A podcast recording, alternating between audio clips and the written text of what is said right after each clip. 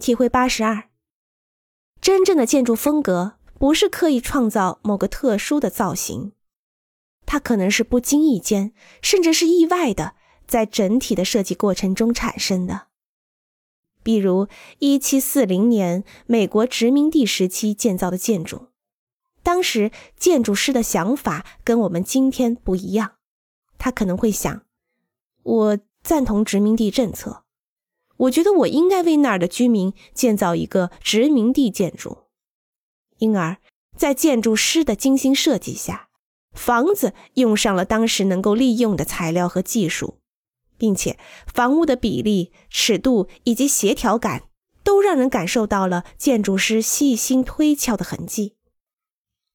殖民地建筑的窗户比较小，并且有很多方格构成。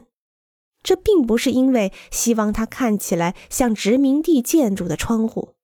而是因为当时的技术只能生产和运输这种小片玻璃，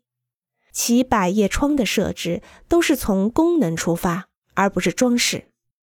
当需要遮蔽阳光的时候，可以把它覆盖在窗户上。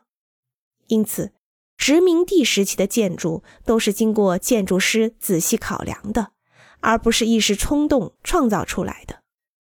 美国早期的房屋都是殖民地式的，原因是殖民者同时也是殖民地的居住者。